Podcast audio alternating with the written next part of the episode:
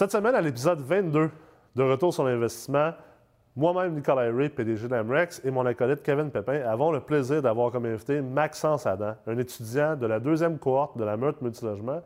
Maxence est un, ingénieur industriel, a été sur l'équipe de natation du Rouge et Or et un prospect olympique et a grandi en France et à Dubaï. Donc, il a une perspective super intéressante sur l'investissement immobilier multilogement au Québec. Et en plus, avec son background de flipper, a des points super intéressants à apporter pour tous les gens qui sont à l'écoute. Alors, je vous souhaite une bonne semaine et bonne écoute. All right, cette semaine, euh, on est à l'international. On a un invité euh, français, originaire de Dubaï, qui, euh, qui est venu dans l'équipe de natation de l'Université Laval au Rouge. Puis c'est certain que ses parents et ses tantes vont nous écouter à Dubaï et en France. Maxence, comment ça va? Ça va bien, merci. Super. Donc, pour les gens qui écoutent et qui ne me voient pas et qui ne reconnaissent pas ma voix, je m'appelle Nicolas Rich, je suis PDG de l'AMREX avec mon acolyte. Kevin Pepin, professeur et investisseur immobilier. Yes. Et on a un élément aussi sur Maxence, c'est qu'il est ingénieur en plus de ça. Ben oui, ingénieur qui se spécialise dans l'optimisation d'entreprise, c'est ça? Exact, ingénieur industriel. Ingénieur industriel.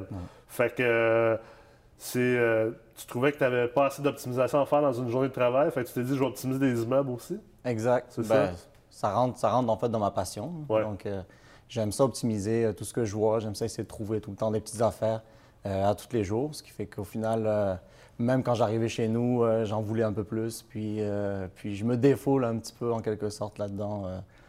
Le soir, puis la journée dans l'entreprise. Ouais. Initialement, est-ce que c'est ça qui t'intéressait à l'immobilier? C'était de l'optimisation ou c'était juste l'investissement immobilier? c'était surtout l'investissement. ça fait longtemps L'entrepreneuriat en général, j'avais beaucoup regardé euh, des startups. J'ai fait quelques concours de startups à l'université. Euh, déjà tout jeune, j'essayais de faire un peu des, des, des, business cases pour voir qu'est-ce qu'ils pouvaient améliorer. Je voyais une problématique, puis j'essayais vraiment de, de, de, de, la, de la réparer en quelque sorte, euh, vraiment qui m'affectait beaucoup. Puis petit à petit, j'essayais de rendre ça un peu plus, un peu plus gros. Puis à un moment donné, l'immobilier m'a vraiment j'ai pensé à aller en architecture aussi. J'aimais beaucoup le côté, euh, la grandiosité d'un bâtiment, de la pierre, de qu'est-ce qu'on peut faire avec, puis comment on peut vraiment euh, pousser un peu les, limites de la nature là-dessus. Puis euh, l'investissement m'intéressait à la fois, l'entrepreneuriat et l'architecture sont venus comme concorder les deux ensemble pour donner vraiment dans l'immobilier. Puis c'est ça. Puis nous, on a quand même un, point commun. mis à part le, côté international, mais c'est le côté sport de, de haut niveau. Toi, tu étais un, prospect pour euh, les Jeux olympiques en natation. Euh, comment euh, est-ce que ça t'a servi maintenant comme investisseur immobilier, le côté athlète, le côté discipline? parce que là, tu as, commencé beaucoup par les flips, exact. si, je ne me trompe pas. Puis là, tu, fais de plus en plus de multilogement. comment ça, ça peut t'aider? c'est sûr qu'il y a beaucoup de, sphères de la vie qu'on retrouve dans le sport. Euh, le sport, c'est sûr que c'est une, organisation avant tout, je pense. numéro un, euh, surtout en natation, c'est deux, entraînements par jour. Euh, je devais me lever à 5 heures. À 6 heures, j'étais dans l'eau jusqu'à 8 heures. À 8 h 30, j'étais à l'école. Je finissais à 4 h 30. Après ça, vivre vite manger, retourner dans l'eau, un autre 2 heures. Puis après ça, on avait une heure à sec dehors ou en musculation. Donc, on était euh, euh, facilement 5 heures par jour juste, juste de, sport. Donc, avec ça, il ben, faut, les études, il faut, que ça continue, il faut que les devoirs à l'école continuent. les activités au port de l'Université Laval, au grand salon. oui, entre autres aussi. Puis, euh, le, exact, le, côté vraiment social qu'il ne faut pas abandonner parce que, parce que c'est psychologiquement aussi euh, important, je pense, euh, d'être bon dans tout, ben, en fait, d'être euh, présent dans, dans, tout. Donc, tout ça, effectivement, m'a apporté énormément d'organisation, principalement là-dessus. aussi au niveau de la détermination, détermination de vouloir avoir, de vouloir aller chercher ce qu'on veut, de vouloir se donner à 200 pour quelque chose qu'on veut. On, on, le voit beaucoup dans le sport, c'est c'est pas en donnant 20% de soi-même qu'on va chercher nos, objectifs. Plus au niveau, en tout cas, où on est rendu aujourd'hui avec la sophistication du sport, puis vraiment, on est rendu avec vraiment que la, diététique impacte énormément, alors qu'avant, on ne s'en rendait pas forcément compte ou on ne prenait pas le temps de le faire. Oui. Les joueurs d'hockey qui fumaient des cigarettes entre les périodes, ces choses passées, un peu comme les investisseurs immobiliers aujourd'hui qui n'investissent pas dans leur knowledge, c'est également de plus en plus chose du passé. Effectivement. Une sophistication qui, se fait au même niveau. Exact. Je pense que le monde en général euh, se sophistique puis le, tend vers la sophistication, ce qui fait que on est obligé de s'adapter, je pense, que pour pouvoir vraiment réussir puis se démarquer surtout, euh, être de là en avant de tout ça. Puis toi, tu as, une histoire un peu euh, hors du commun par rapport aux, Québécois. Tu es, es, né en France, tu as grandi en France, mais tu as également grandi à Dubaï. Mm-hmm. Puis tu as fait toute ton adolescence à Dubaï. Tu es venu étudier ici à l'Université Laval, puis tu es resté collé au Québec. C'est quoi ta perception du monde immobilier, surtout le multilogement, étant euh, européen et euh, euh, un adopté du Moyen-Orient également? Bien, c'est sûr que le premier, la, première, comme, comment je dirais, la première chose que j'ai trouvée la, plus troublante en quelque sorte, c'est la différence entre, toutes les, entre tous les pays. Euh, je pensais que ça, allait quand même être raisonnablement la même chose, puis ça n'allait pas du tout. Donc, euh, j'ai, euh, quand j'étais en France, puis que je suis revenu aussi dans, ma période de Dubaï, je travaillais beaucoup en entrepreneuriat puis euh, en, rénovation. Euh, donc, j'ai appris les techniques de rénovation en France. Puis après ça, euh, après ça aussi à Dubaï, je voyais beaucoup au niveau des techniques de construction qui sont très différentes. Il y a aussi des facteurs comme le sel, le sel dans l'air qui fait que c'est plus la même chose. Aussi à Dubaï, ça, À Dubaï, exact. Le fait aussi que les fondations les fondations ne peuvent pas être les mêmes à cause que c'est sur du sable. Donc vraiment, oui, on va chercher le roc, mais euh, ça reste que c'est différent. L'atmosphère est différente là-bas. Puis euh, l'interaction entre les matériaux sont différentes. Puis euh, par la suite, après ça, quand je suis arrivé ici, c'est encore des techniques de construction différentes. Le bois au lieu de, l'acier, qui, est plus prôné en tout cas en, France. Puis, puis aussi au niveau du je m'étais un petit peu moins renseigné au niveau du financement, mais le financement reste quand même assez, euh, assez euh, très intéressant, je trouve ici. Euh, j'ai un petit peu étudié au niveau de, Dubaï, puis c'est beaucoup plus compliqué d'avoir ah accès à du financement. pour diverses raisons. Pour, des fois, c'est à cause des lois, des lois qui sont, qui sont un peu plus tournées aussi vers la religion, entre autres. ou sinon, ça peut être tout simplement avec, avec des, des, le fait que le pays est plus, est plus neuf aussi. Donc, c'est plus, euh, en quelque sorte, volatile. Euh, tout, bouge plus vite. toutes les techniques de construction ont moins été, la qualité ont moins été euh, présente au début, ce qui fait qu'il y a plus de risques, en quelque sorte, sur les investissements.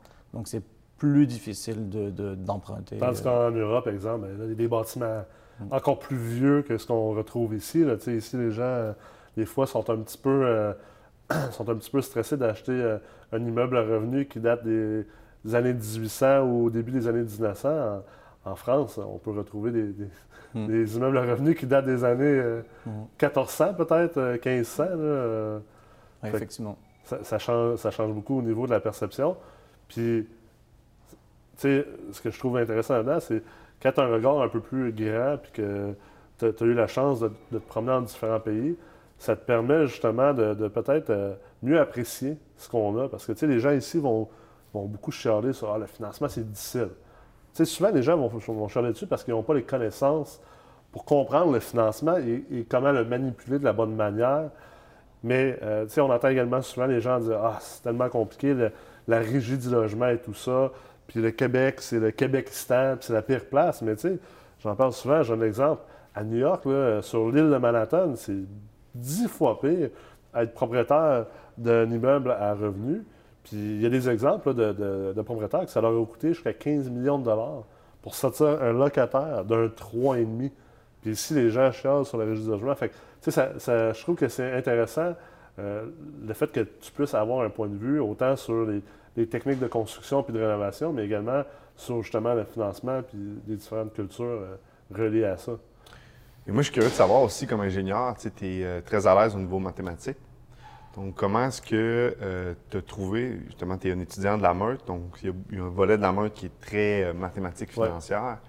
Je suis curieux d'une perspective d'ingénieur, en fait, de, quelle manière tu as perçu toute euh, l'exigence, en fait, d'analyse que ça, nécessite? je pense que c'est le, plus gros défi, c'était un peu de se mettre à la place d'un investissement immobilier, de voir vraiment la chose comme, comme en étant immobilier et non en étant comme un calcul euh, peu importe, d'optimisation ou de structure.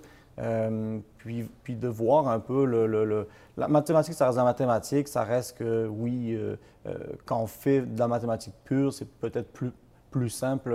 J'ai trouvé ça peut-être ce côté plus simple, mais de vraiment d'appliquer ça. C'est vraiment de penser pouvoir l'appliquer à l'immobilier qui, qui était un peu plus difficile, puis vraiment penser penser en tant qu'un immobilier quand, au final, on a, on, a, le résultat mathématique. Après ça, qu'est-ce qu'on fait, puis comment on l'applique? C'était vraiment, je pense, le plus gros défi.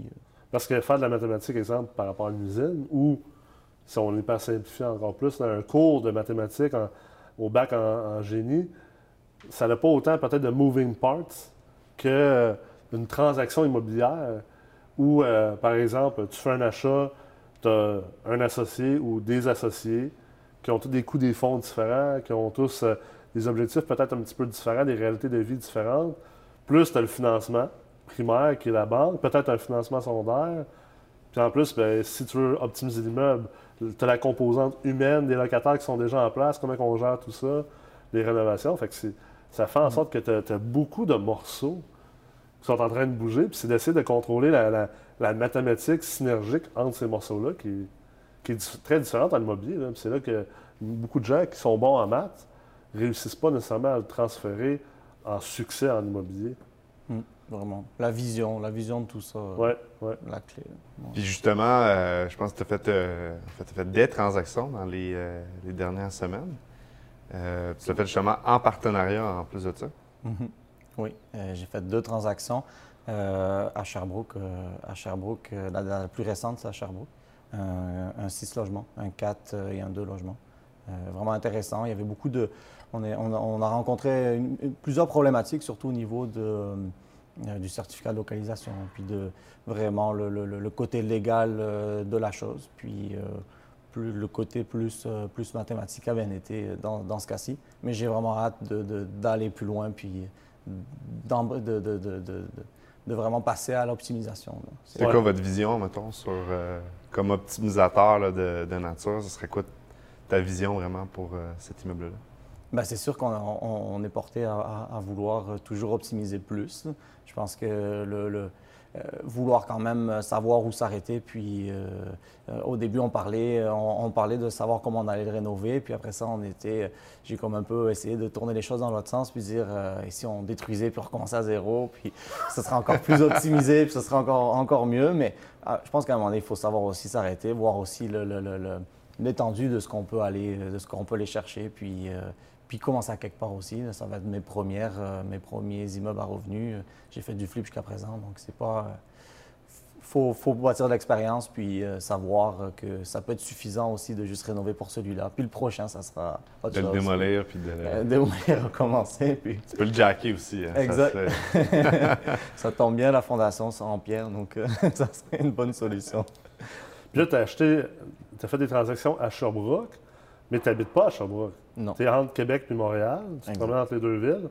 Puis ça, c'est souvent un mythe. Là. On a un peu débattu déjà euh, dans un des épisodes précédents de Retour sur investissement sur le mythe qu'il faut investir en, dedans d'un rayon de 20 ou 40 km de, chez soi. Euh, toi, bon, tu es, habitué de te promener, mettons, on, va dire, on va le dire comme ça, là, avec ce qu'on parlait tantôt. Là, euh, comment tu vois ça, acheter des immeubles à Sherbrooke, puis comment tu gères ça? Comment tu gères le, fait d'être investisseur puis d'avoir des propriétés qui sont, sont vraiment pas euh, si proche de toi au niveau euh, domiciliaire? Bien, je pense que c'est sûr que, de base, euh, j'aime ça l'aventure. Puis effectivement, ça ne me fait pas peur de, d'être un peu de partout. Euh, encore une fois, le tout, c'est d'être bien organisé, de vraiment aller chercher les, euh, les, forces et faiblesses de chaque endroit. Puis dans ce temps-là, ben, la faiblesse, c'est de ne pas être présent. Donc, c'est vraiment de le compenser avec euh, quelque chose sur place, avec des contacts sur place, développer, un, développer un, bon réseau de toutes corps de métier que potentiellement on aurait besoin, plan A, plan, plan B, plan C, parce que le plan A et le plan B peut ne pas marcher aussi. Donc, vraiment avoir même jusqu'à un plan C, peut-être avoir trois contacts de chaque, euh, aller les rencontrer aussi. Euh, ça, aide beaucoup. Puis, euh, puis beaucoup parler au final. Quand, quand, quand, on va des, des, soirées réseautage, on parle avec du monde. Ces gens-là, peut-être être avec une carte d'affaires, ça peut être facilement réutilisable. On crée des relations. Puis en principe, ça va, ça va quand même bien. En tout cas, jusqu'à présent, ça va quand même bien. C'est sûr qu'il y a des, on rencontre toujours des difficultés, mais je pense que ça fait partie un peu du, du de ce qu'on recherche, un peu d'adrénaline en quelque sorte que j'avais que j'avais dans le sport que je veux retrouver. Vouloir toujours pousser la limite. La limite est ici, on essaie de la mettre ici, elle est ici. On veut toujours pousser, puis puis le, but, c'est toujours d'avoir l'arc un peu tendu parce que aussitôt qu'il détend un petit peu, ben, on n'est jamais vraiment propulsé euh, à 100% vers l'avant. Oui, c'est clair. Puis ça, c'est souvent quelque chose. Les gens qui n'ont peut-être pas eu la chance de faire du sport de haut niveau euh, vont avoir tendance à fuir un peu euh, ces, périodes de difficulté-là ou ces périodes d'obstacles-là. Parce que c'est la nature humaine. On ne veut pas souffrir. Mais l'expérience démontre, autant d'affaires qu'en sport, qu'en investissement, que c'est souvent à travers cette souffrance-là qu'on qu'on sort de l'autre côté, puis on a un retour sur investissement encore plus grand, hmm. puis on devient meilleur, puis on a nos meilleures réussites puis succès en sortant de ces périodes difficiles-là. Puis ça, je pense que c'est pas à négliger parce que les gens, souvent, euh, euh, je vois l'erreur de beaucoup de jeunes investisseurs, puis tu sais, toi, tu as réussi à, tout de suite foncer, tu n'as pas tardé, tu sais, je veux dire. Euh, on a commencé la meurtre, quoi, il y a peut-être quatre mois, puis tu as déjà deux transactions de fait, puis je pense qu'il y en a d'autres dans le pipeline. Hmm. Tu sais, de passer à l'action comme ça, c'est de ne pas avoir peur non plus de dire ça se peut que j'aie des difficultés à affronter, ça se peut que j'aie des obstacles à surmonter. Puis non, il n'y a rien qui va être parfait. Il n'y a pas de transaction parfaite. On peut pas. Euh, c'est pas une commande que tu passes, que tu dis moi, je veux acheter euh, à tant de fois les revenus, à tant de fois de la porte, je veux pouvoir optimiser à tant mon temps, puis je veux avoir X de, de, de financement, puis ah, ben, je veux pas avoir tel risque, tel risque, tel risque, tel risque, tel risque. Parce que sinon, ça fait en sorte que finalement, t'achètes rien. Ton retour sur investissement, il est zéro, il est même négatif. On n'est pas, effectivement, on n'est pas, au, on pas au McDo, là, puis euh, passe pas une commande. Mais euh, moi, je pense que c'est là qu'on apprend le plus aussi. Il faut avoir, il faut avoir des, difficultés. C'est là qu'on apprend. L'investissement, il est plus rendu là, il est surpassé le monétaire. C'est vraiment l'investissement personnel, l'intra, vraiment à, nous-mêmes puis qu'on développe euh, au niveau euh, personnel vraiment. Puis euh, on m'a toujours dit c'est pas c'est pas avec une journée où tu es à 100 que, que tu progresses le plus, c'est une journée que, que, que tu que es à 25 30 40% peu importe physiquement ou mentalement que tu vas aller chercher ton 100 ben c'est là que tu, tu, tu, progresses le plus, surtout en sport. Là, puis, Absolument. Puis c'est vraiment applicable dans la vie en général. C'est intéressant parce que tu appliques justement le, le, mindset dans le sport à l'investissement. Puis on parle de, de souffrance, de difficultés comme étant des opportunités d'apprentissage et de croissance. Puis en investissement immobilier, euh, surtout dans la réalité du marché aujourd'hui, je veux dire, c'est partout, en fait, que ce soit avec des partenaires, que ce soit à se trouver du financement. Euh, du financement autant pour la dette à long terme que pour financer le fonds de roulement d'un projet d'optimisation, que de prendre le risque que de créer un nouveau produit dans un marché pour le, tester puis vraiment être innovateur. Donc, euh, c'est intéressant que tu apportes cet élément-là. Puis, moi, en fait, ce qui, la question que j'aimerais te poser, c'est concernant le partenariat. Euh, parce que, bon, tu faisais de la natation quand même à de très haut niveau. Donc, tu étais un, athlète qui faisait un sport euh, plus individuel. Mm-hmm. Comment est-ce que tu vois le partenariat en investissement immobilier? Pour ma part, difficile, forcément, parce que j'ai toujours été euh, un, lone wolf, hein, en quelque sorte. Puis, je voulais toujours.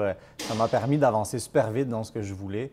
Euh, par contre, c'est sûr qu'on sait très bien des limites. Puis euh, les limites, entre autres, c'est jusqu'à où on peut aller tout seul. Puis, euh, je pense qu'on peut aller beaucoup plus loin. Il y en a beaucoup qui, le disent, en tout cas. Puis c'est difficile, effectivement, pour moi, à la base, étant donné, j'ai commencé avec un sport d'équipe quand j'étais jeune, que, je jouais au soccer. Puis je l'ai très vite abandonné. Puis peut-être cet aspect-là m'a permis de permis d'exceller dans mon sport, mais ne m'a pas permis d'apprendre vraiment à, développer le partenariat. Donc beaucoup de travail euh, euh, là-dessus. Donc euh, je sais que c'est ma faiblesse. Je mets du temps là-dessus.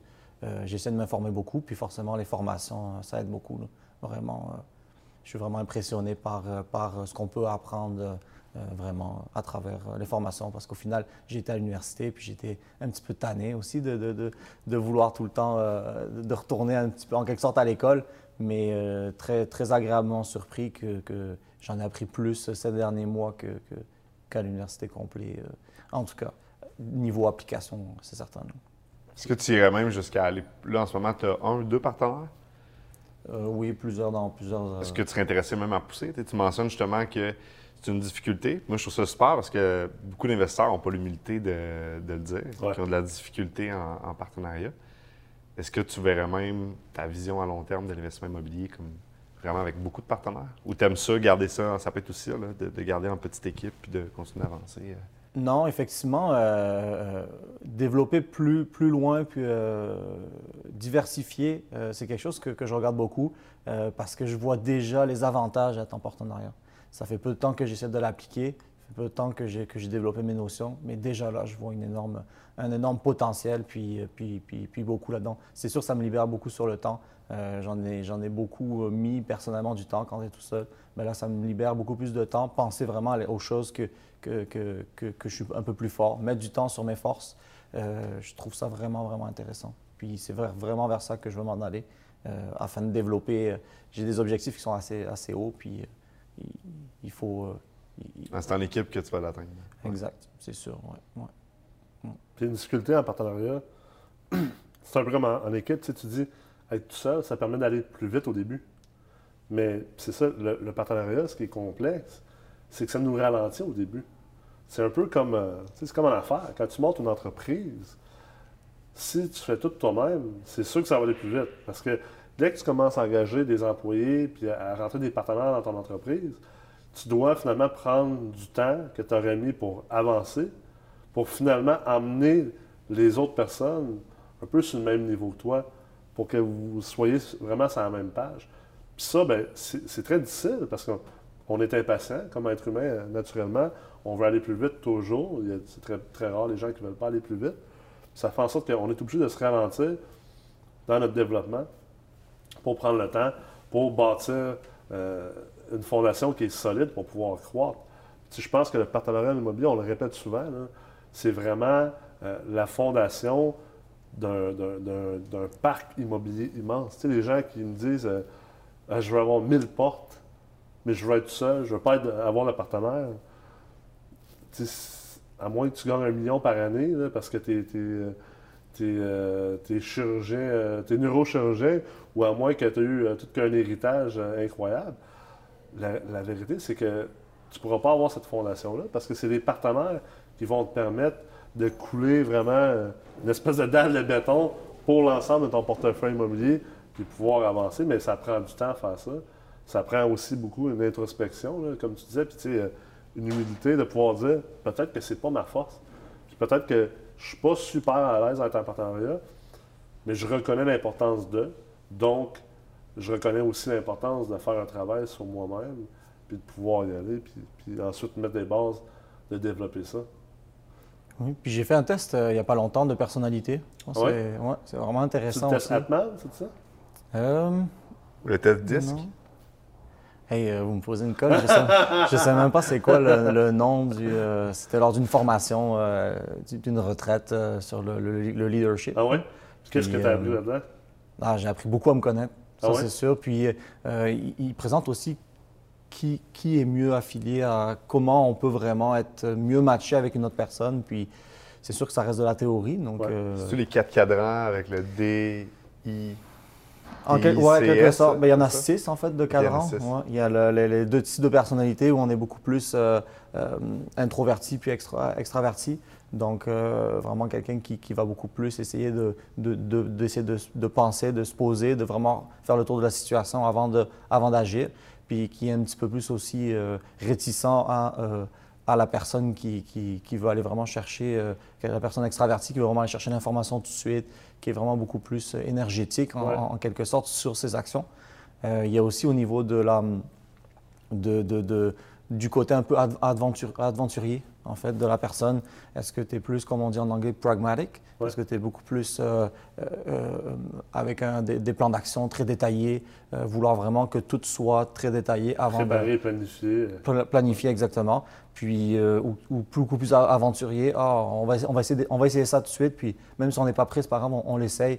Au pire, ben, on revient à case départ, puis c'est pas plus grave que ça, on recommence. En anglais, on dit aim fire first, puis aim later.